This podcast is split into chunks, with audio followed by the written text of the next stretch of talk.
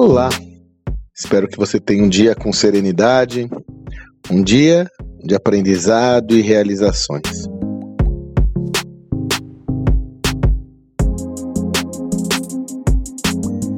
Ao longo dos últimos dois, três anos, eu tenho participado a cada ano dois a três projetos de consultoria em transformação de cultura organizacional.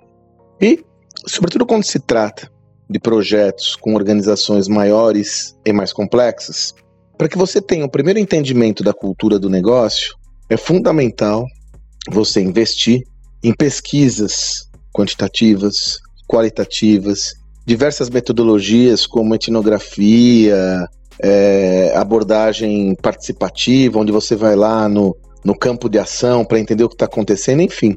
Quanto mais complexa for a organização, maior vai ser a necessidade de você adotar metodologias mais sofisticadas para entender o estilo, entender os elementos da cultura daquela empresa.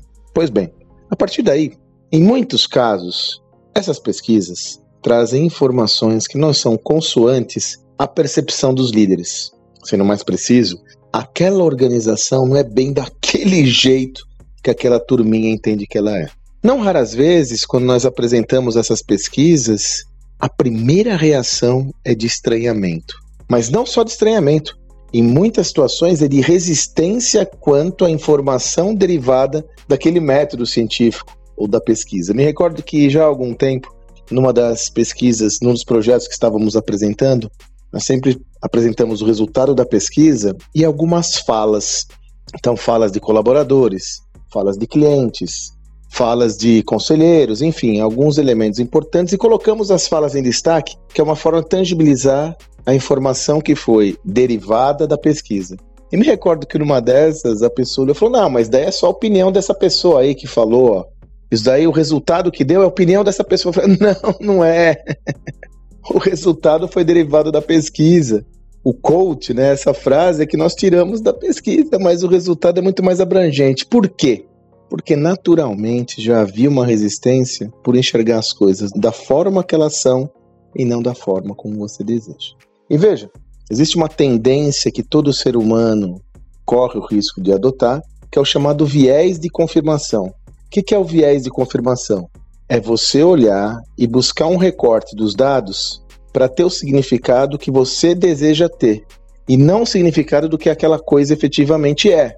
Então você vai esmurrando os dados, né?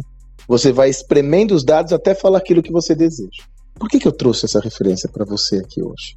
Veja, nós temos de lidar com as informações da forma mais analítica, racional e distante emocionalmente das informações geradas, sobretudo em diagnósticos.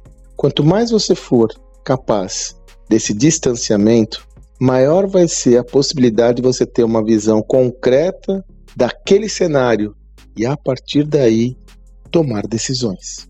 Tome cuidado com o auto-engano, porque muitas vezes é muito mais cômodo você buscar uma prerrogativa para se auto-enganar do que lidar com as coisas e, sobretudo, com as decisões difíceis que devem ser tomadas. Dessa forma, não brigue com os dados, não brigue com as informações. Tenha a maior capacidade possível e frieza de lidar com as informações da forma que elas são e a partir daí aprender com esses diagnósticos. Sem essa humildade, não há aprendizado. Sem aprendizado, não há evolução. Não brigue com os dados. Espero que você tenha um excelente dia e até amanhã.